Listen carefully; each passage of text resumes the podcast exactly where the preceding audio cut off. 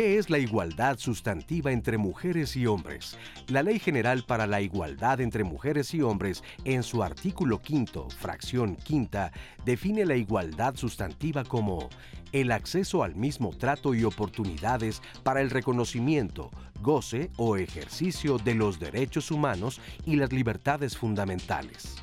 Es decir, alude al ejercicio pleno y universal de los derechos humanos en congruencia con los derechos asentados en las normas jurídicas.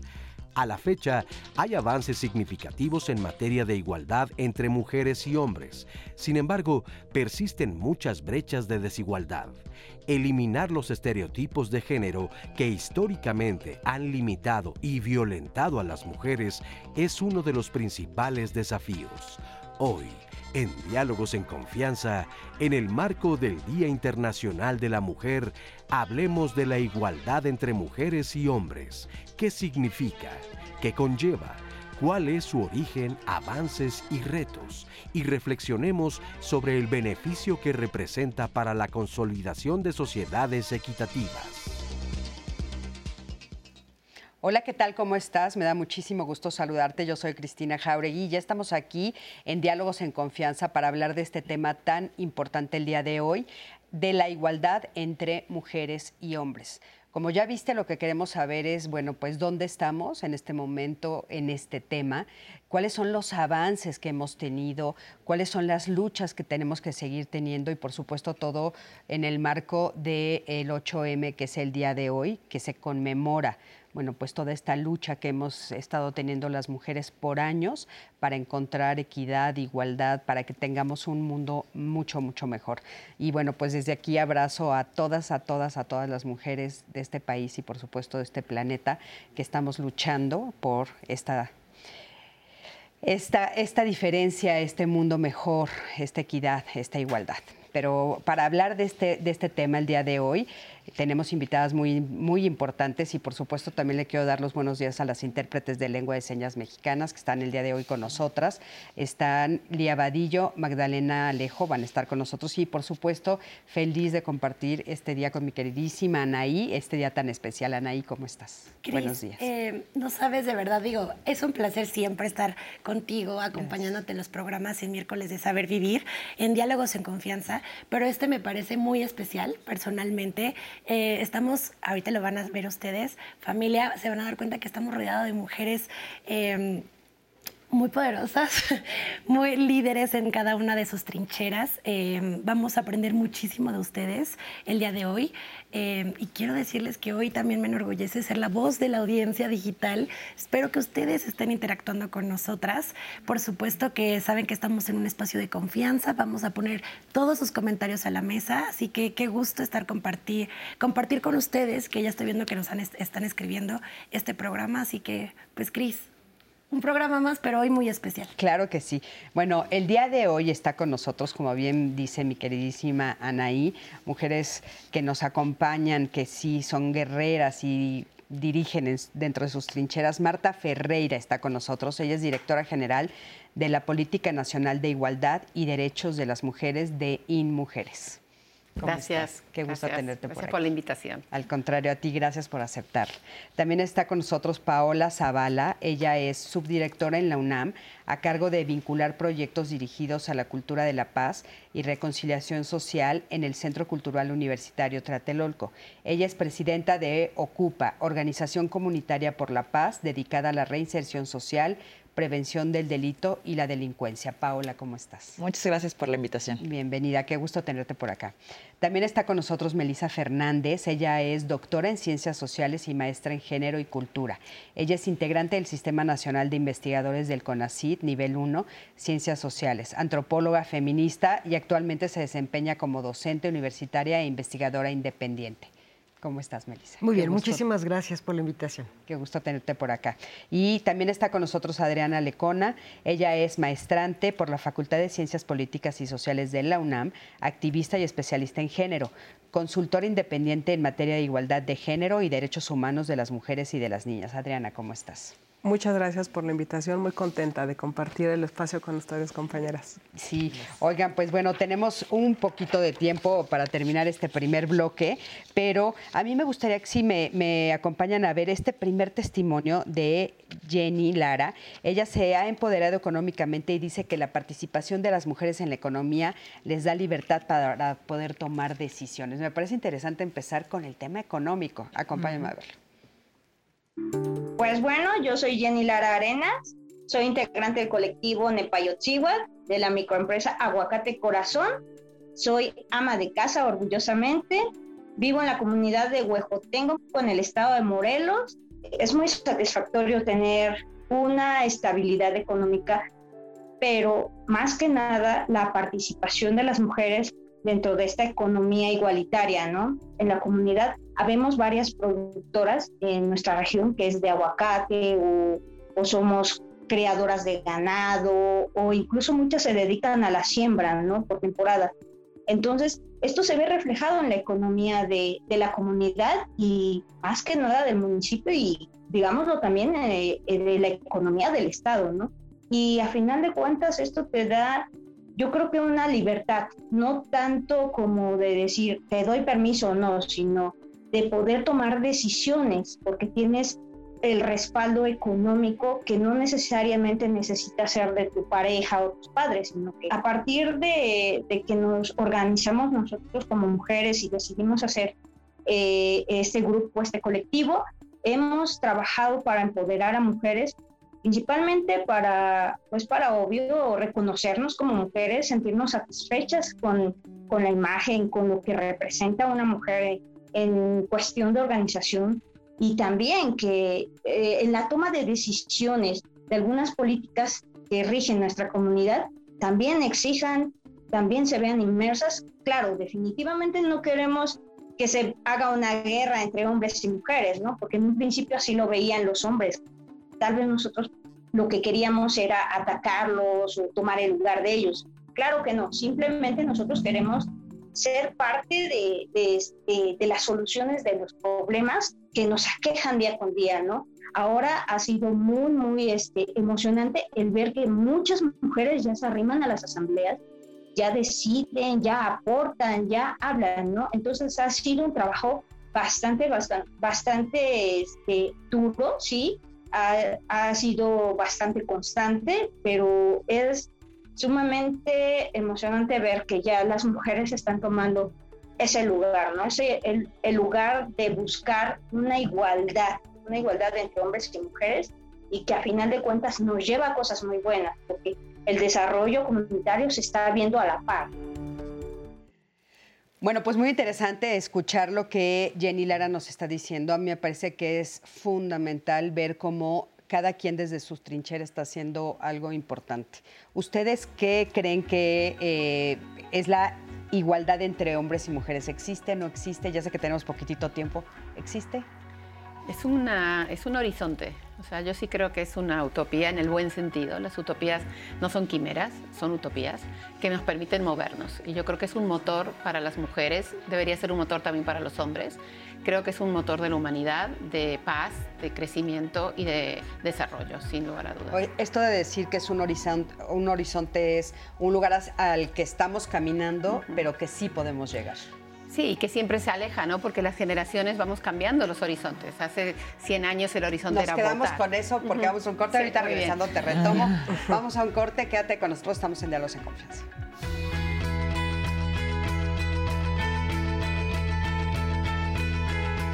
La igualdad es una necesidad vital del alma humana. La misma cantidad de respeto y de atención se debe a todo ser humano porque el respeto no tiene grados. Simone Weil, filósofa francesa.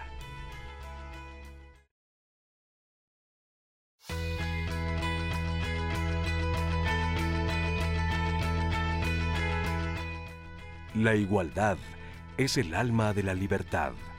De hecho, no hay libertad sin ella. Frances Wright escritora estadounidense. Bueno, pues ya estamos aquí de regreso y nos quedamos preguntándoles qué es la igualdad entre mujeres y hombres. Y Marta, te quedaste diciéndonos que tú la considerabas como un horizonte, pero en el buen sentido de la palabra. ¿Cómo, funciona, cómo funciona el horizonte, ¿no? Que parece que llegas pero se aleja. Quiere decir que cada generación sienta las bases de lo que son sus, sus premisas que quiere conseguir muchas de las cosas que hoy tenemos eran el horizonte de igualdad de las mujeres de hace 100 años. En México hace 100 años las mujeres no podían entrar a la universidad. Entonces hoy ese horizonte ya, ya está pasado, ¿no? Ya para, para las mujeres de 1910, pues e, ese era el horizonte. Para nosotras eso ya es algo que hemos conseguido. Sin embargo, hoy queremos superar la brecha. Eh, de salarial o parar la violencia contra las mujeres, es decir, han, han cambiado los, los objetivos, ¿no? A eso me refiero, que es algo vivo. Claro.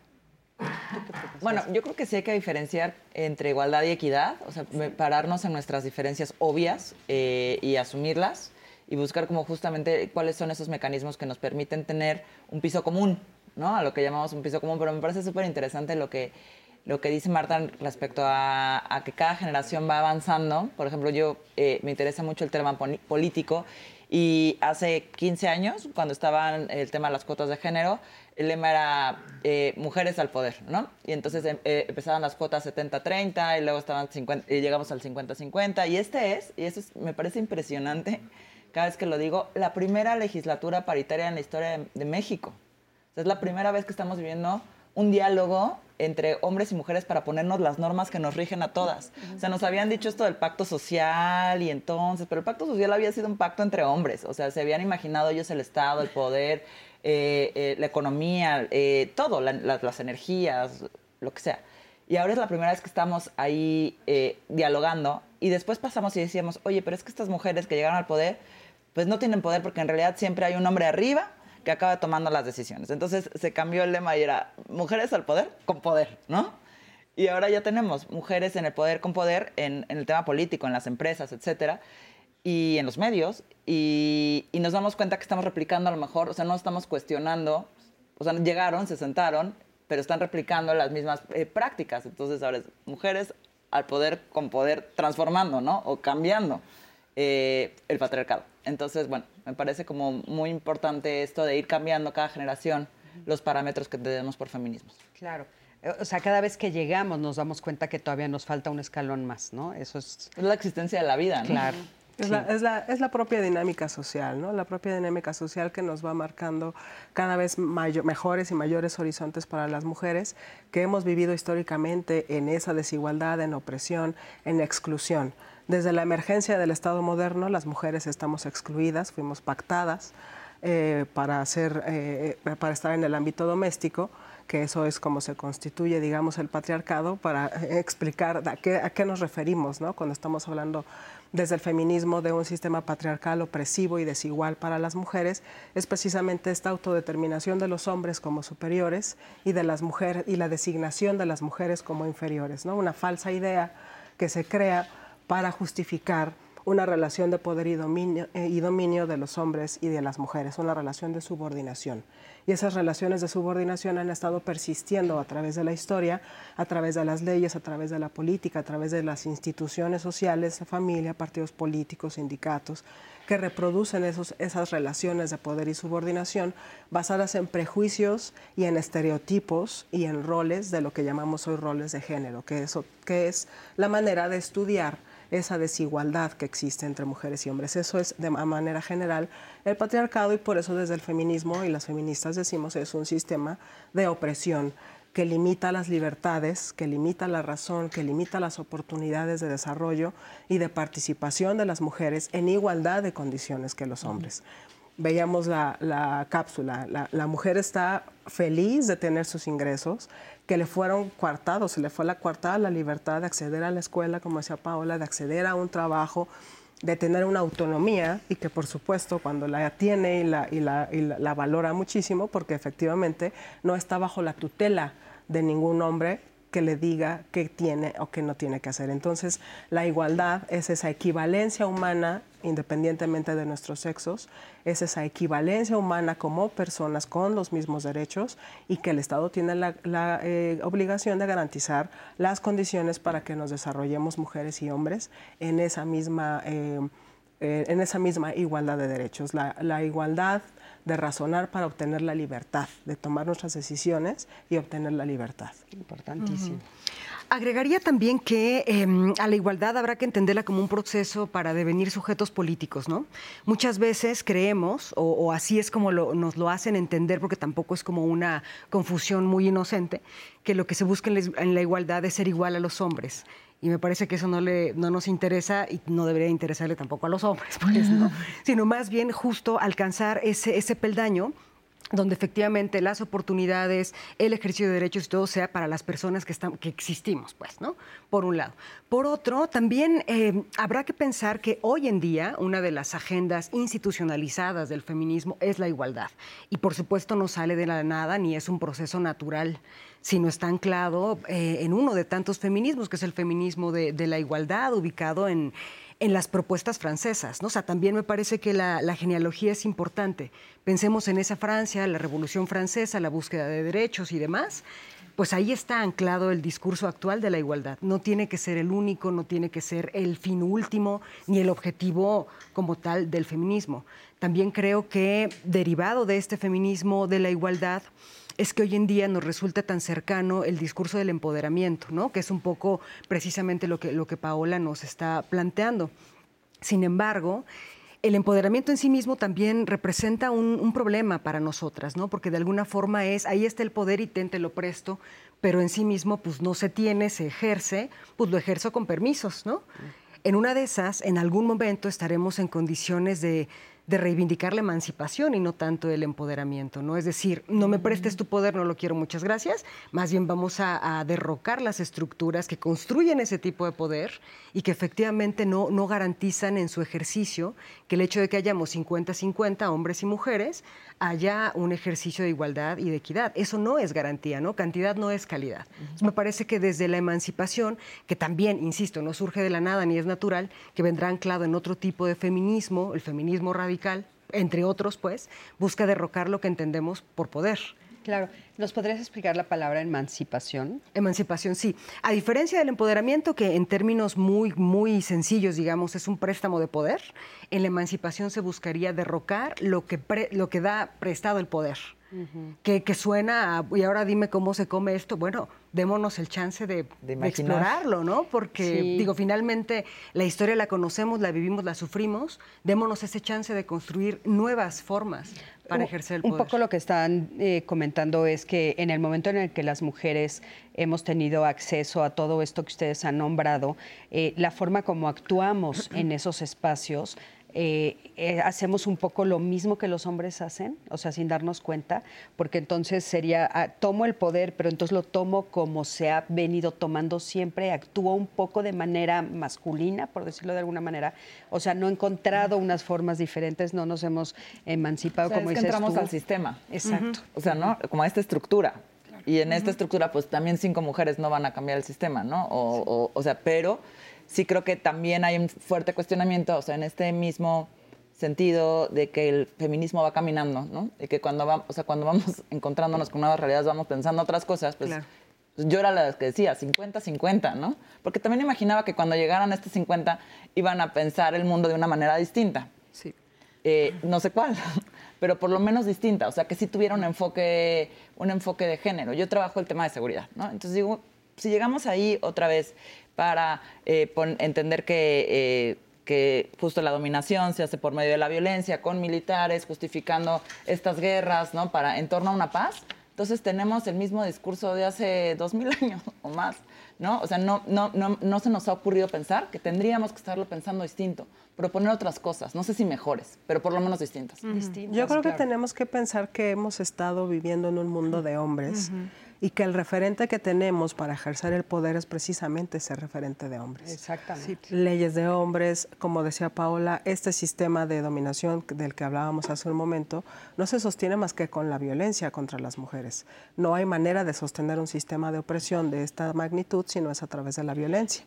De manera que eh, estos, esta, esta manera de ejercer el poder que tenemos las mujeres hasta el momento, que tenemos además muy poquito de haber ingresado al, al poder, pues sigue estos referentes masculinos, ¿no? Son, son espacios generalizados, eh, como diría la doctora Serva, son espacios generalizados en donde pues, las prácticas eh, formales e informales se reproducen porque el sistema patriarcal está impregnado de, y las mujeres pues nos ajustamos o nos adaptamos o nos mimetizamos en esas líneas y en esas formas de reproducir el poder. Porque no conocemos otras. La emancipación, como bien comentaba eh, Melissa. perdón, me acuerdo mucho de tu apellido, Chagoya. Este, como bien comentaba Melissa, es crear esas nuevas formas, cómo las mujeres vamos a cambiar las formas de hacer, de ejercer. Pero claro, eh, oigan, ahorita eh, nada más necesito que me acompañen a ver eh, esta entrevista que le hicimos a Wallis Becerril que nos explicará qué es la igualdad entre mujeres y hombres y seguimos, por supuesto, con este tema. Adelante, compañera. Es muy importante reconocer en un inicio que hombres y mujeres somos diferentes, ¿no? Y entonces hay que problematizar que la diferencia no es lo mismo que la desigualdad. Cuando hablamos de igualdad nos referimos justamente a, eh, pues, todos esos derechos que hombres y mujeres debemos tener por nuestra condición humana, por el hecho de ser personas, por el hecho de ser seres humanos. Hemos adquirido una serie de derechos eh, y a través de los cuales nos desarrollamos en la vida pública, en la vida privada.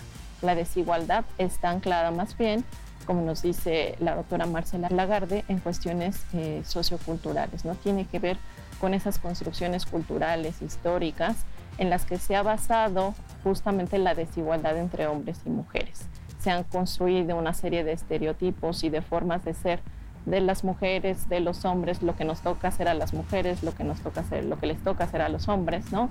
Lo que se puede o no se puede hacer, que eh, nos ha hecho pensar cultural e históricamente que entonces los hombres y las mujeres deberíamos tener acceso eh, diferenciado a los derechos humanos. Y esto pues es, es una mentira. Hemos hecho mucho trabajo desde el feminismo para justamente eh, comprender que las mujeres también tenemos esta condición de seres humanas, ¿no? También somos seres humanos, somos sujetas históricas y por lo tanto podemos hacer, construir, proponer, ¿no? Hemos propuesto cambios estructurales muy importantes en la sociedad para que esas condiciones se modifiquen y las mujeres podamos pues tener una vida libre, digna, en donde podamos ejercer nuestros derechos, ¿no? Y este concepto como muy importante que es el de la ciudadanía, ser ciudadanas. La igualdad justamente eh, está anclada a la ciudadanía. Bueno, pues ya estamos aquí de regreso. Muy interesante esto que estamos viendo. Y bueno, estábamos hablando de la forma como las mujeres actúan y querías hacer un comentario al respecto. Sí, todo que pensando en la igualdad, yo creo que hay que aterrizarla, ¿no? Porque las mujeres tenemos una carga estaba viendo ahora el dibujo que presentan y no está bien porque en realidad esa mujer que está representada ahí lleva en la espalda la carga de los cuidados y la carga de mucho de la supervivencia de su familia. Entonces cuando están subiendo la escalera, esa mujer trae una carga que, el Estado y otros, otros, eh, otras eh, instituciones deben asumir también para descargar, para redistribuir esa carga. O sea, las mujeres, cuando hablamos de igualdad y de ejercicio de igualdad y de poder, tenemos que pensar también esa parte ¿no? de la carga de cuidados, de la resolución de tres elementos muy importantes de la vida. La independencia económica, como decía, la autonomía, el dos, la paz, o sea, el fin de la violencia contra las mujeres y tres, la redistribución de los cuidados. Entonces yo creo que una vez que entendamos ese, ese triángulo, también decimos, ok, todo eso está incidiendo también en el ejercicio del poder, ¿no? Entonces, aquí hay como muchísima, ¿no? Muchísima eh, conocimiento sobre el tema, pero las mujeres, o sea, tienen esa, esa parte eh, vivencial donde hay que solucionar eso para poder trabajar, hay que solucionar eso para poder atravesar la ciudad, sin violencia. Sin duda. O y sea, ahora lo vimos reflejado muy fuerte en pandemia. En otros programas que hemos tenido aquí, uno de los temas más fuertes fue el tema del cuidado. Como en pandemia se volvió a poner el foco en que somos nosotras las encargadas del cuidado. Miles de mujeres dejaron de trabajar porque tuvieron que regresar a este tema del cuidado. O sea, otra Remuneradamente. ¿no? ¿Eh? Deja- dejaron de trabajar remuneradamente. Remuneradamente, claro, claro. Perdón, no lo dije bien, cinco tienes veces razón. más. Exacto, remuneradamente. Dejaron de trabajar eh, por una paga para regresar a trabajar al hogar. Bueno, y el mismo trabajo informal de las Claro. mujeres, en donde las mujeres tienen el 70% de la representación, o sea, de, las, de 10 personas que trabajan informal, 7 son mujeres. Eso es porque la carga de cuidados no les permite hacerlo de otra manera. O sea, imagínate que en, México, de, de los niños de 0 a 6 años, que son 14 millones de niños, el 35% los cuidan las abuelitas y el 26% va con sus mamás al lugar de trabajo. O sea, sí, Sí. tenemos un déficit y eso Sí. sí está impactando en el ejercicio de la, del poder, en el ejercicio de la igualdad. Sí, sin duda. Oigan, vamos a escuchar qué nos están diciendo en redes. Adelante, Ana. Eh, Marta, de lo que mencionabas, eh, creo que eh, todos estos eh, contextos en los que vivimos las mujeres, eh, me encantaría compartirles este comentario que nos deja Miguel Aguilar y lo pongo en la mesa porque vale la pena detenernos y contestar. Porque es la base, creo que, del por qué estamos aquí. Son dos cosas que quiero poner en la mesa. La primera es esta de Miguel, que dice igualdad. Yo veo mucha desigualdad, puesto que las mujeres gozan, gozan de muchos beneficios más que de un hombre, y ustedes no lo notan, pero tienen estos beneficios. Ese es el comentario de Miguel. Y otro que también... Pero, me- pero puso beneficio, puso cuáles? no puso cuáles Mm. y entonces ahorita quiero justo eh, está bien, o sea quiero compartirles estos comentarios y uno más que también es, es importante en este inicio del programa apro- aprovechando que estamos iniciando la conversación en donde la audiencia, en este caso Abel Toledo, eh, nos dice muchas gracias por hablar sobre este tema de igualdad y equidad de mujeres y hombres, eh, pero hoy en nuestro panel hay puras mujeres. Eh, me parece que eso no es equidad y igualdad, pero la verdad, pues vamos a ver cómo va este programa. Eh, es un comentario que tomó de Abel, pero que también varios de ustedes en redes sociales ya nos hicieron, que por qué hoy, y me gustaría que también ustedes nos, nos pudieran decir, por qué hoy en esta mesa en 8M tenemos en el panel a mujeres que empoderan, otras mujeres, y mujeres este, que pues están empoderadas. Pero bueno, me encantaría que alguna de ustedes nos respondiera a esa pregunta y siguiéramos con el comentario. Pues lo que podemos tenemos de- responder desde dos puntos, ¿no? Miguel. Uno, ¿por qué tomamos la decisión nosotros desde diálogos? Y me gustaría que lo supieran y después, por supuesto, qué opinan nuestras invitadas. Nosotros desde diálogos decidimos, desde la producción decidimos que hoy íbamos a hacer las voces de las mujeres, porque desgraciadamente solo hay un día. Nos, nos encantaría que fuera muchos días más, pero es solo un día, es solo un día y entonces sí tuvimos la discusión de ponemos en el panel a hombres, hemos puesto siempre hombres y mujeres, pero el día en el que podemos levantar la voz y decir, estos son las, las cuestiones que hay que seguir corrigiendo, estos son las metas a las que queremos llegar, estos son los retos que no hemos alcanzado, estas son las injusticias que están sucediendo, solo es un día.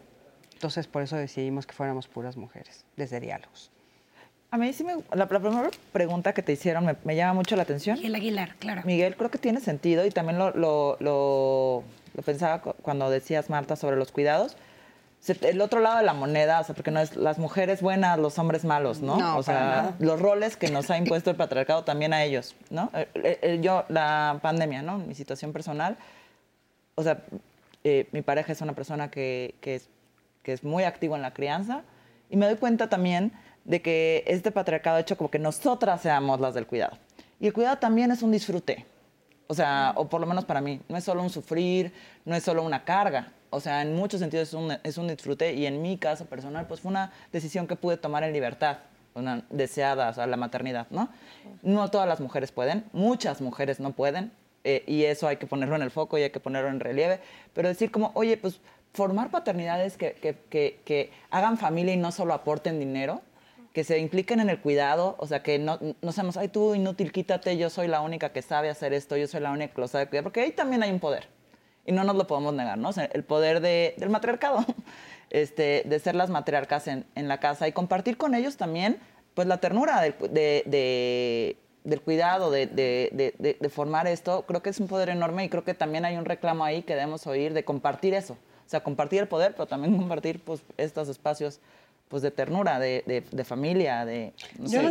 todo, el mundo de las emociones ha estado limitado para ellos o casi hasta prohibido, estoy de acuerdo contigo. O sea, estás hablando de ternura, de estar presentes, de dar risas, amor, cariño, sí es cierto. Ha estado... Ciertas emociones, Cristina, porque el enojo está perfectamente permitido para ellos y, y, casi que es la única emoción a la que... A la, que, pueden tener Pero qué feo. O sea, que sea la, o sea, que sea la única eh, emoción que se les permite socialmente, ¿no? O la fuerza. Yo, yo, yo, estoy de acuerdo contigo. Yo creo que sí, sin duda, el patriarcado ha hecho daño en los dos sentidos. Claro. Sin duda ha hecho daño en los dos sentidos. Yo creo que un poco, no sé si estén de acuerdo conmigo, pero yo creo que un poco este empoderamiento de nosotras las mujeres en el hogar fue también una necesidad. O sea, porque no nos dejaban salir de las casas, no nos dejaban salir al espacio público y muchas veces cuando regresaban estos hombres también mandaban dentro del hogar. Entonces las mujeres empezaron a decir, oye, dame un espacio, por lo menos uno que tenga yo. Y, fue de una manera tal vez equivocada o seguramente equivocada, pero era el único espacio que podías llamar tuyo y a veces, a veces solamente estaba eh, restringido a la cocina, terrible, en el mismo hogar la cocina o el área de, cuidado de los niños o donde podías este, estar cociendo o haciendo algo para el hogar. O sea, creo que eso, eso fue terrible también, ¿no?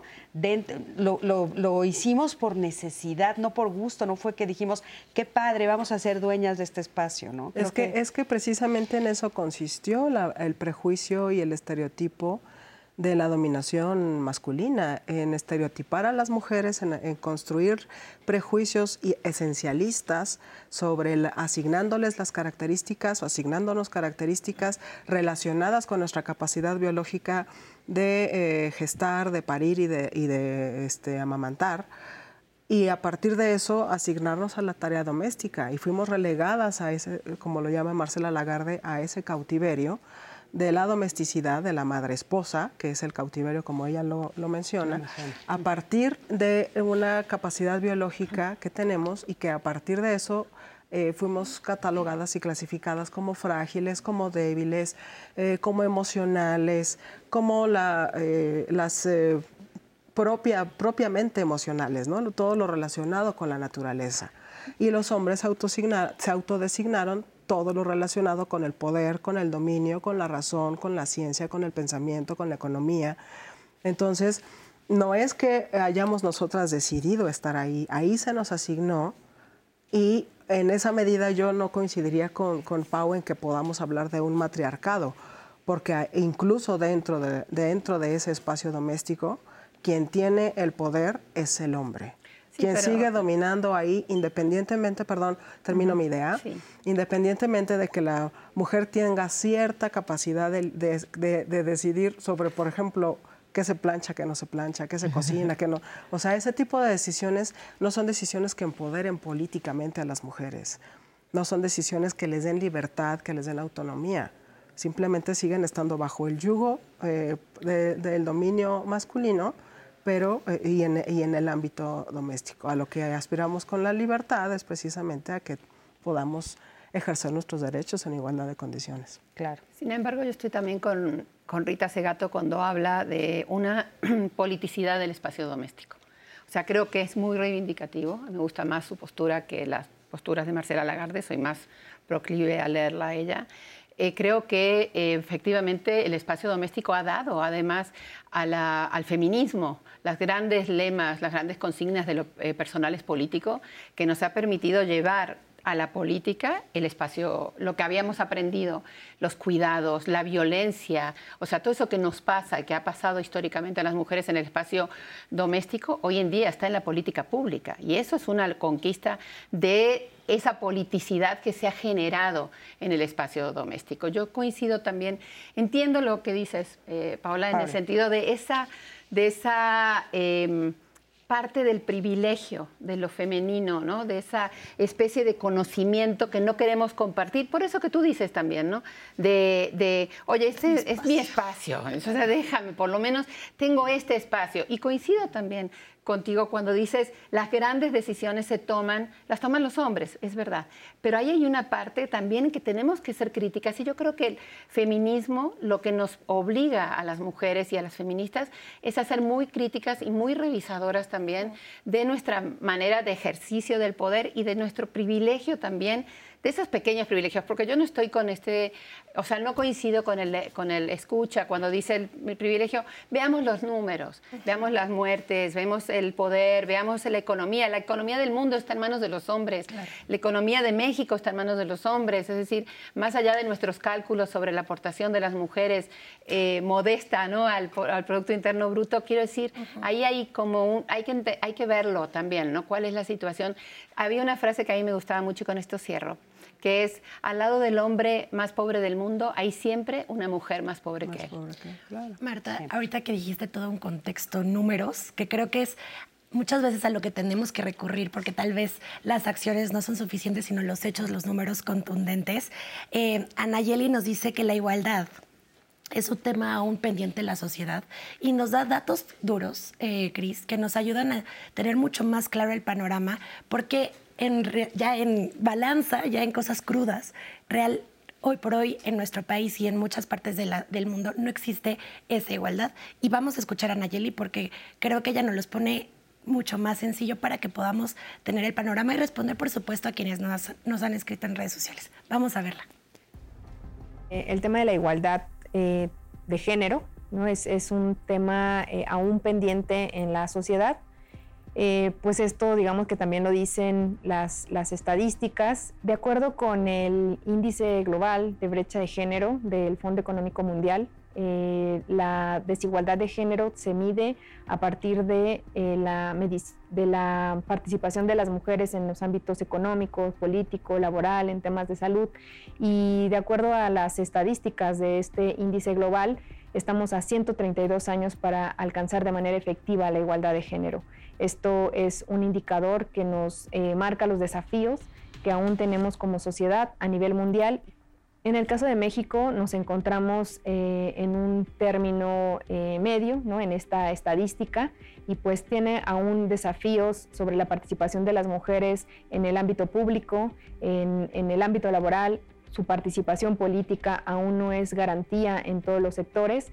Eh, hay avances legislativos para alcanzar la paridad de género en espacios de participación política a nivel federal, pero aún tenemos eh, desafíos a nivel local, estatal, municipal, sobre todo cuando también vemos eh, el ejercicio de la violencia como medio de control para que esto no ocurra. ¿no? Vemos eh, la violencia política que también ha sido recientemente reconocida por la Ley General de Acceso de las Mujeres a una vida libre de violencia y que esto ha sido producto de una realidad donde las mujeres no gozamos aún de nuestros derechos en manera eh, igualitaria y en, en las mismas condiciones que los hombres. Muchísimas gracias. Y bueno, Anaí, ¿querías poner sobre la mesa? Sí, les quiero compartir este comentario de Con Castellanos, em, porque les decía en la pausa ahorita, mientras veíamos la cápsula, que tenemos estos conceptos macro, pero igual a veces el micro también nos ayuda a identificarnos y a ser mucho, eh, mucho más empáticos con eh, nuestro día a día. Con Castellanos dice, ¿podrían darme un ejemplo claro de lo que no nos permitan hacer a las mujeres, por favor, para entender el contexto de lo que hemos mencionado como patriarcado? ¿Alguien me podría ayudar con esta A ver, Melissa, ¿tú qué, qué, ejemplo nos podrías poner? Sí, yo, yo volvería un poco al discurso del empoderamiento, ¿no? De nueva cuenta. O sea, el suponer, pues ya voto, ya voy a la universidad, fui capaz de hacer un doctorado, trabajo remuneradamente, etc., etc., etc., pues está en el margen del constructo que se nos permite ocupar, ¿no? Un ejemplo puntual, pues yo creo que todas pensamos que nos vamos a poner dependiendo de dónde vamos a ir, ¿no? Estoy hablando puntualmente de la, de la violencia sexual que vivimos en las calles. Algo así, pues un normalmente un varón ni siquiera piensa que se va a poner, porque no es sujeto de violencia como sí lo somos nosotras. Y eso es por poner un ejemplo puntual que me parece que nos ha pasado a todas, por lo menos una vez en la vida. Claro, decir, si me voy a subir al metro o si voy a subirme a, un camión o voy a estar caminando, por la calle o cuál es, cuál es mi, mi, ¿qué, ¿qué, voy a hacer el día de hoy, eso hace que cambiemos nuestra forma de vestir. Por supuesto, y, además nos sentimos responsables. ¿eh? Sí, claro. Si algo nos pasa, chin, mi falda entonces, bueno, pues me parece hay un ejemplo que, que nos atraviesa. Es un ejemplo clarísimo. Pero vamos a seguir poniendo ejemplos sin duda. Vamos, vamos a ir a una pausa, pero quédate con nosotros. Estamos en Diálogos en Confianza hablando de la equidad entre hombres y mujeres.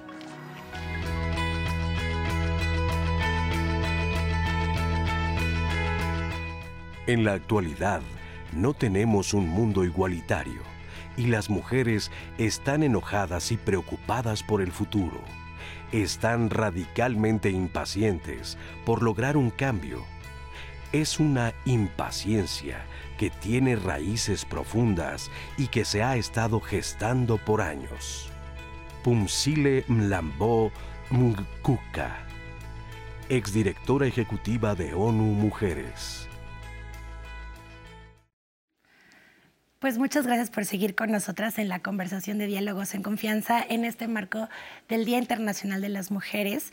Y pues em, es una realidad que hoy estamos, esta semana estamos abordando temas en diálogos en confianza relacionados al 8M, pero quiero invitarles a que el día de mañana también se conecten porque seguimos con esta conversación. Esto podrá parecer que es solamente para 8M, pero la realidad es que también tenemos que seguir dando visibilidad al tema y mañana vamos a hablar sobre confía en ti misma.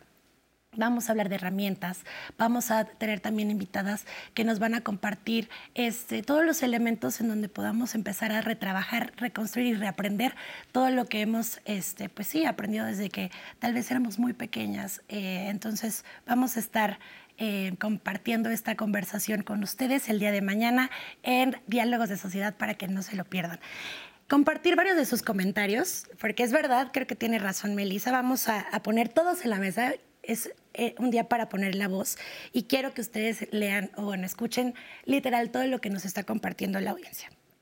Em, por ejemplo, eh, Sara García Silva, en mi experiencia, las más violentas son las mujeres. Han sido propias las mujeres eh, las que perpetúan este tipo de actividades. Cuando una mamá le dice a su hijo si su novia se embaraza, a ver qué hace ella, cuando la responsabilidad probablemente es de ambos. Eh, María del Carmen. Probablemente. María del Carmen Esquivel dice: excelente programa. En medio de tantas felicitaciones, no dejo de pensar que hoy, aunque está bien que festejemos nuestra feminidad, es un día para conmemorar, recordar juntas a aquellos que lucharon por igualdad e inclusión. Es importante, además, que reflexionemos en nuestro actuar diario en cómo construimos al lograr que las nuevas generaciones de mujeres tengan las mismas oportunidades de desarrollo que los hombres y que otras mujeres han logrado en otras partes del mundo. María Mendoza dice, se han logrado bastantes oportunidades para las mujeres. Todavía falta, en base del trabajo, esfuerzo, inteligencia y constancia. Se seguirán logrando más espacios para las mujeres si seguimos levantando la voz. Eh, feliz Día de las Mujeres. Los valores nacen desde la casa. Lo demás ya son turbulencias. Eh, nos mandan saludos desde Monterrey. Carlos online a través de YouTube. Andrés Larios em, vuelve a repetir la pregunta de por qué no invitamos a un hombre. Andrés, ya lo respondimos al aire. Muchas gracias también por seguir conversando. Em, Dice eh, Cook Balam Quetzal, ¿podrían por favor decirnos las panelistas muy concreto cómo deberíamos de ver y actuar la equidad entre varones y mujeres? Eh, tanto varones como mujeres, también tenemos que hacerlo, porque es muy común que hoy se caiga en un machismo disfrazado de feminismo, donde se promueve la idea de que feminismo es cuidar a las mujeres porque son vulnerables, víctimas, indefensas, incapaces. Entonces, si creemos en la equidad de género, se tiene que dar un trato especial a las mujeres es un cuestionamiento que nos deja Cook Balam Oye, eso está buenísimo para responder. la conversación para ustedes. A ver, por favor. sí, adelante. Yo me quedé con, un ejemplo para la compañera, la, este, espectadora que nos eh, está haciendo favor de escucharnos respecto a la pregunta de qué no puede hacer, algo concreto que no puede hacer, abortar. No puede abortar, generalmente no puede tener acceso libre y seguro a un, a un aborto en la mayoría de los, de los estados de este país. O sea, solo ocho entidades de la República, a pesar de que ya es una orden de la Corte despenalizar eh, el aborto, a pesar de que ya es una orden de la Corte, solamente está despenalizado hasta las 12 semanas en ocho entidades del país. Eso es algo que no puedes hacer. Eh, y que va relacionado con el ejemplo de la de otra persona que nos, que nos leías, que, decía, que dice, si es, si tú te embarazas, es responsabilidad de ella o de, o sea, asignar la responsabilidad de la carga del embarazo en ella es, otra, es, otro estigma social que recae sobre las mujeres y que le quita responsabilidad eh, a los hombres que embarazan y embarazan y embarazan. Las mujeres nos podemos embarazar una vez al año y los hombres pueden embarazar a no sé cuántas mujeres. Este, Ahora, algo que me parece muy interesante en ese comentario es que eh, otra vez el, foco está sobre, son ustedes, las propias mujeres. bueno, claro que hemos repetido por muchísimos años porque vivimos dentro de este patriarcado, porque así fuimos educadas y, y, cuando nos empezamos a dar cuenta que estábamos equivocadas, empezamos a levantar la voz hace muchos años, muchas mujeres. Hoy cada cada vez somos más mujeres unidas diciendo, pues no está bien. Y, no todas estamos todavía ahí y no todas este, nos hemos dado cuenta de muchas cosas. O sea, cuando tú señalas a una mujer que dice, tú también violentas, tal vez esa mujer no se, no se ha dado cuenta que violenta, pero violenta porque así hemos estado educadas en la sociedad. En ese sistema. O sea, este las mujeres somos parte del sistema y muchísimas veces reproducimos el sistema. sin duda alguna. Veces. ¿no? Regreso, no es las mujeres buenas, los hombres malos. o sea, solo es un enfoque eh, con el que hemos crecido eh, eh, pues históricamente. ¿no? Y, ahí pues sí, me, regreso. bueno, a mí me llamaba mucho la atención cuando decías, las mujeres fuimos relegadas como si alguna vez hubiéramos no estado, o sea, hubiéramos estado en otro lugar y, no, y, hubiéramos sido movidas de ese lugar. Creo que, o sea, que, yo pienso que la condición pues de la reproducción pues ha determinado eso, ¿no? O sea, y, y, para ahí les alcanzó y entonces tú te reproduces y tú y yo traigo de comer. Y eso se fue o sea, fueron creciendo bolas de nieve que conformaron roles históricos muy convenientes para los hombres, no tan convenientes para nosotros. Cuando se, cuando se inventa la pastilla anticonceptiva, o sea, cuando la mujer puede empezar a decidir que no quiere seguir como con este rol, yo creo que hay un, o sea, mm, fue a mediados del siglo pasado, ¿no? Eh, un, brinco cuántico para, para el feminismo, para las mujeres, cuando pudimos decir, oye, o sea, podemos controlar esto de alguna manera. Eh, que depende de nosotras, fue, fue como súper importante. Ahora estamos con la lucha en el tema del aborto, que, que, mencionaba Adriana muy claramente. Y yo digo, bueno, ya en los más privilegiados, fíjate cómo nos sigue este, pues esto determinando. en los ambientes más privilegiados tenemos el derecho las mujeres que decidimos ser mamás, o las que no deciden, igual tienen el derecho, de faltar tres meses al trabajo. ¿No? Eh, y entonces estamos luchando porque los hombres también tengan este derecho. Y yo lo veo desde el lado de la creencia, está muy bien, que se compartan los, cuidados y todo eso, pero yo digo, es que no, no, solo es eso. O sea, si, si, un hombre ya tiene 10 días, ¿o cuántos? Cinco. Cinco. Entonces, si tú eres empleador, eh, ¿a quién le vas a dar el puesto más alto? ¿A quien se va a ir tres meses porque tiene ese derecho y lo conquistó? ¿O a quien se va a ir cinco días? Se lo va a dar a quien se va a ir cinco días, porque es el empleador, porque es una empresa, porque su tema es producir. Entonces, si no hacemos que cuando una pareja decide o cuando alguien va a ser padre, eh, también tenga que, o sea, no es un derecho, echarse los mismos tres meses, no va a estar nunca en, igualdad de condiciones tampoco laborales. Entonces, eh, o sea, es como que por eso pienso que nos sigue determinando un montón, ¿no? Y, los cargos directivos seguirán siendo en su mayoría, o si no directivos, como decían alguien acá, no sientan pero la decisión la toma otra, lo toma otro, otro hombre, ¿no? Entonces... Y eso, eso que dices también, eh, a mí me gustaría este, traducirlo también en, en, todo lo que tiene que ver con lo cotidiano. Y te voy a decir a qué me refiero. O sea, yo conocí a un hombre que quiero mucho y admiro mucho, que él pide los tres meses, ¿no? Y entonces dice, voy a hacer este trabajo desde la casa y demás. ¿Qué recibe a cambio?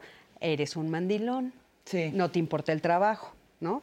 Este, claro, mm, eh, ¿cómo es posible que tu mujer mande en tu casa? Y me decía Cristina de mis pares. O sea, no lo recibía yo de otras mujeres, lo recibía de mis pares. Entonces, también el discurso, como decía Anaí, eh, no en el macro, sino en el micro, ¿no? En el interior, también qué discurso nos damos unos a otros, cómo nos apoyamos unos a otros, unas a otras, ¿no? O sea, se me hace gravísimo eso, porque bueno, sí, parece que tenemos que obligar a que sea obligatorio que estés ahí para que entonces el otro no, no le diga mandilón, ¿no? Claro.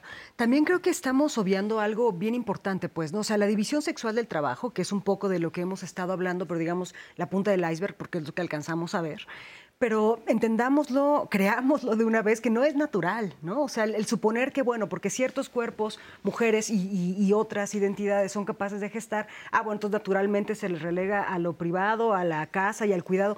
Eso es cultural, esos fueron decisiones políticas por cierto grupo de poder que le convenía hacer esa división, ¿no? Entonces, natural no es, tampoco surge de la nada, ¿no? Responde a una lógica de, convencimiento político, pues, ¿no?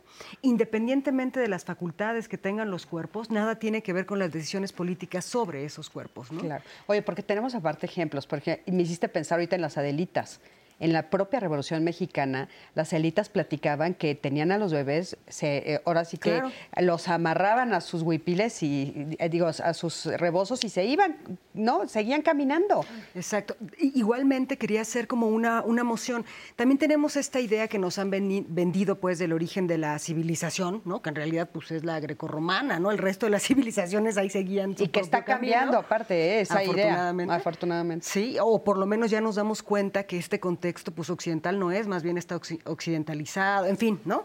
Otras cosas que la mujer ha pertenecido al ámbito privado casi, casi que desde el tiempo de las cavernas, eso es mentira. eso es un abuso, digamos, de una, de una interpretación moderna abusivamente empleada para un contexto donde ni siquiera podemos hablar como tal de historia, ¿no? Entonces, en todo caso hablaríamos de el proceso de nuestra especie, pero eso no es como tal la historia. Entonces, me parece que es importante empezar a desmantelar la naturalización de las reproducciones culturales que generan desigualdad. ¿no? Las feministas materialistas, que yo las sigo fervientemente porque responden muchas de mis inquietudes, justo apelan a que el origen de la desigualdad está en la división sexual del trabajo que no es natural, que ha sido una decisión política que por supuesto beneficia a cierto grupo. Claro, adelante. Eh, lo acabas de decir, Melissa, es cultural. Eh, Alejandro Arriaga dice, la dependencia económica es algo cultural, consecuencia de los usos y costumbres. La igualdad se dará gradualmente con formación, es decir, con educación. Alejandro Arriaga eh, lo menciona y también lo menciona ahorita em, Malinali ella nos dice que es algo que tenemos que reaprender. Ya es nuestra responsabilidad en este punto, en a cierta edad, empezar a reaprender y a cuestionarnos nuestro entorno. Vamos a escucharla y regresamos al panel. Soy psicóloga y comunicóloga egresada de la UNAM y me dedico a la psicología y a la educación integral de la sexualidad en un proyecto que inicié. Pues yo creo que todavía no hay suficiente igualdad que debería de haber que tenemos derecho a que haya a ser tratados todas las personas tratadas como pues con los mismos derechos. Donde lo veo más comúnmente yo, esta desigualdad, es en dos cosas, en los estereotipos y roles de género, en cuanto se nos exige a las mujeres, por ejemplo, arreglarnos, maquillarnos, eh, estar lindas y ser súper amables, ser... Eh, bonitas, ¿no? Entonces, en estos estereotipos, en los roles de qué tenemos que estar haciendo las mujeres, la limpieza de la casa, cuidar a los hijos, eh, todo lo que tiene que ver con el hogar, y también en el acoso callejero, en el que el hombre se siente con el derecho de acosar a la mujer porque pues es algo menor, es un objeto, es algo más que alguien, porque lo vivo día con día. No importa si salgo en pijama, no importa si salgo despeinada, no digamos eh, con falda o con vestido, con short, sino no podemos salir a la calle porque ya hay miradas lascivas o comentarios o silbidos y pues esto habla de desigualdad. Yo creo que es muy importante la educación, no solo la educación escolarizada, académica, sino la educación que se da en casa. Y no solo que se dice, sino que se enseña con el ejemplo. Nos toca ir sembrando esta semillita día con día, en todas las acciones, en todas. Pero sobre todo si no sé si nos dedicamos a la educación, pues con todos, con todo el alumnado, ¿no? O con nuestros hijos, hijas, eh, o sea, es mucho más valioso cuando lo haces desde la infancia, porque es más fácil aprender que reaprender, pero ya estamos en este mundo, ya estamos en este sistema, a los adultos, a las personas adultas nos toca reaprender. Muchísimas gracias por este testimonio, bueno, por este comentario que nos están haciendo. Y eh, a mí me gustaría ver si tú decías que tenías algunos otros ejemplos para que la gente vea. Para la diferencia cotidiana. Pues mira, en las estadísticas nos dicen que nueve de cada diez mujeres sufren violencia en el transporte público. Entonces eso es algo que, nos diferencia, ¿no? Es decir, no transitamos el espacio público de la misma manera. Entonces eso necesariamente unido a lo que tú decías de la ropa y los comentarios, pues eso nos, hace diferencia. Otra cosa muy importante es la brecha salarial. ¿Qué quiere decir la brecha salarial? Es pagar diferente la brecha, de género salarial es pagar diferente a un hombre y una mujer por un trabajo igual. La ley federal del trabajo es clara, dice no se puede pagar diferente por un mismo trabajo, pero resulta que hombres y mujeres reciben pagos diferentes por el, por el, por el mismo trabajo. Y eso es algo que impacta la vida de las mujeres adultas de todos los países del mundo casi en un 30%. Imaginen que de 10 pesos a una mujer le pagan 7. Es decir, está calculado que las mujeres deben trabajar 13 meses al mes, al año, perdón, para poder tener un salario, el mismo salario que un hombre en un año. O sea, eso es una injusticia cotidiana, ¿no? Además de muchas otras cosas, pero buscando ejemplos cotidianos, ¿no? Sí, es que me parecen importantes porque si no los ponemos sobre la mesa, muchas veces no los ves. ¿Algún otro que se les ocurra? Pues la estigmatización cuando hay un delito contra nosotras, ¿no? Eh, dónde estaba, cómo estaba vestida, o sea, lo que hemos estado viendo y que ha aprendido muchísimo en las juventudes, eh, la indignación, o sea, como echarnos la culpa a nosotros de la violencia que vivimos. Eso me parece eh, pues, uno de los puntos nodales. Claro. ¿Qué, qué, es pues, lo, que, lo que estamos diciendo aquí? Bueno, eh, porque te pusiste esa ropa, porque traías esa falda, porque saliste a esa hora, porque bebiste lo que bebiste, porque fuiste con los amigos y no te cuidaste, porque, porque te andabas con ese fulano. Porque andabas con ese fulano. O sea, todo eso son eh, las cosas cotidianas que nos dicen. ¿Cómo se imaginan ustedes un mundo donde sea eh, más igualitario? ¿Qué, ¿Qué, creen? ¿A dónde creen que, que tendríamos que dar. ¿Cómo se lo imaginan? A mí se me ocurre, a propósito de los amables comentarios que nos, que nos ofrece eh, nuestro público, pues, el día que veamos un panel así de puros varones y no digamos, ¿por qué hay solo varones hablando de X cosa? Bueno, ese día ya tendremos otra mirada, ¿no? Cuando nos escandalicemos de algo así, pero lo que ha sido la norma histórica, me parece que ese día habremos logrado una, una crítica, por un lado. Por otro, de pronto es algo que, me suelo repetir a mí misma para empezar y por supuesto también lo trato de reproducir. O sea, suponer que estos temas son personal pero no de mi persona. Me explico el hecho de que a mí no me haya pasado, que a mí no me acosen por traer falda, que a mí mi papá haya sido una persona fantástica, estoy dando puros ejemplos, ¿eh? nada de eso ha ocurrido, pues, ah. no significa que así sea, ¿no? Entonces, esta capacidad de trascender de lo individual, porque, es, porque el mundo gira en torno a mí, a pensarme en colectividad, es una de las grandes enseñanzas del feminismo, ¿no? No somos tú, yo, la de allá, sino somos el grupo social, mujeres y otras identidades históricamente vulnerabilizadas que nos ha tocado devenir sujetos de derecho. Y eso ha sido un proceso pues de siglos, ¿no? Sí, por supuesto.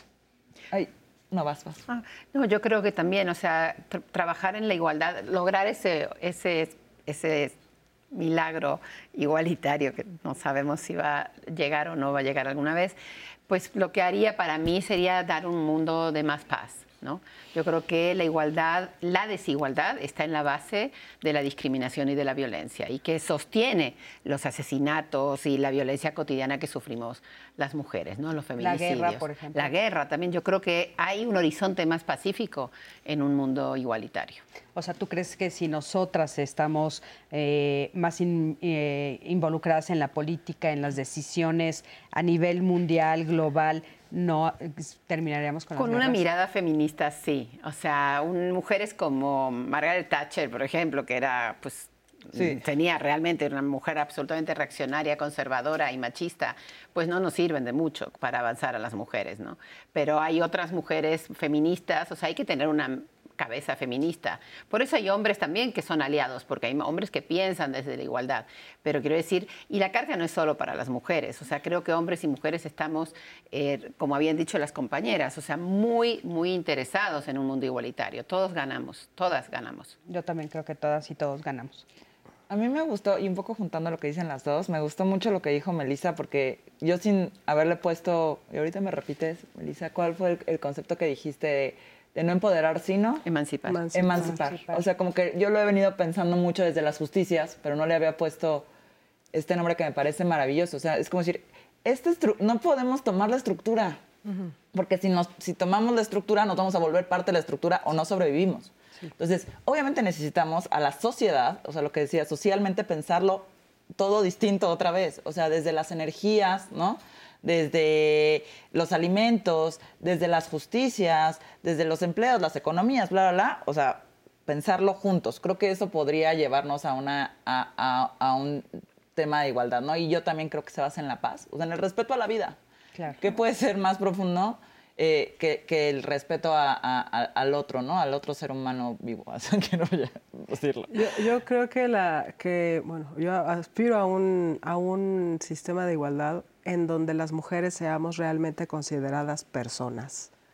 Mientras las mujeres sigamos siendo consideradas objetos y principalmente objetos para la satisfacción sexual de los hombres, cosas que se pueden violar, que se pueden matar, que se pueden poner en bolsas y aventar en la calle, y que además no pase nada ante la impunidad del Estado y de las eh, instituciones de acceso a la justicia, en la medida en que los, en que los hombres y las mujeres nos, debemos, nos dejemos de ver como cosas nosotras, pero que los hombres nos dejen de cosificar sexualmente y que dejen de pensar que pueden vernos en pornografía, en prostitución, eh, que pueden rentar nuestros cuerpos, que somos cuerpos rentables, fraccionables, vendibles, y que el mercado deje de pensar que, la, que puede sacar un muy buen dinero explotando los cuerpos de las mujeres sexualmente.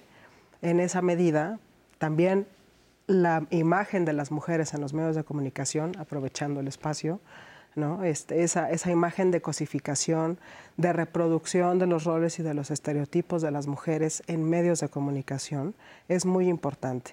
Hablamos de esa violencia estructural en la medida en que hablamos de las instituciones que reproducen esas formas de dominación y esas formas de cosificación sexual de las mujeres. Mientras las mujeres sigamos siendo, eh, sigamos, eh, siendo vistas como objetos y no como ciudadanas, porque las mujeres somos ciudadanas, en esa medida vamos a ir revirtiendo la desigualdad entre hombres y mujeres. Claro.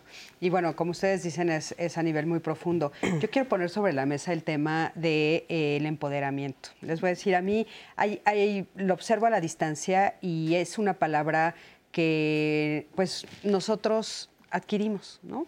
Que dijimos, bueno, lo que necesitamos es empoderarnos y de repente empezó a ser tachada y no nos gustan las mujeres empoderadas y empezó a venir esta voz, yo creo, desde el machismo, ¿no?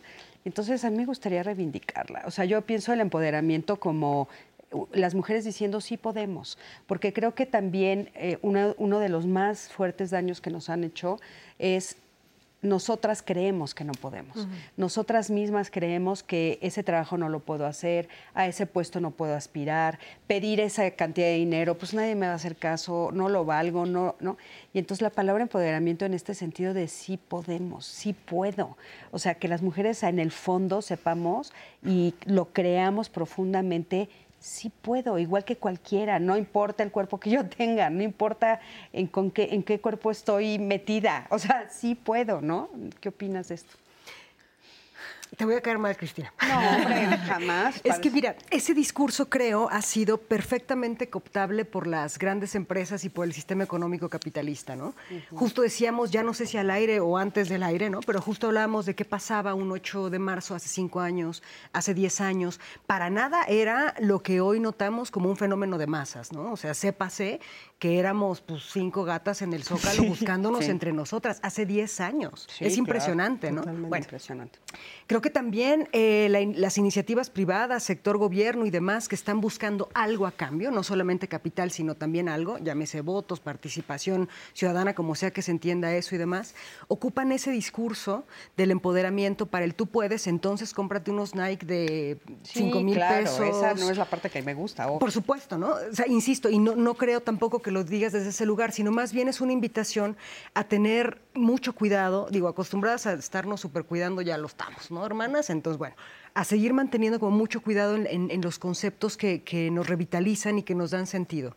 A mí, insisto, el empoderamiento creo que ha sido una trampa, una trampa muy exitosa, porque en el fondo estamos hablando, como lo decía desde el principio, de un préstamo de poder. Y en mi caso, y seguramente habrá muchas que coincidan conmigo, a mí no me interesa que me presten ningún poder, me interesa generar las condiciones para ejercer el propio. Claro. Oigan, pues bueno, el día de hoy tenemos que acabar el programa un poquito antes. Este, la verdad me apena. decir otra cosa del empoderamiento rápido. El empoderamiento es una herramienta individual. Es una herramienta individual, ¿no? O sea, nosotros nos podemos empoderar en lo personal, pero la estructura permanece.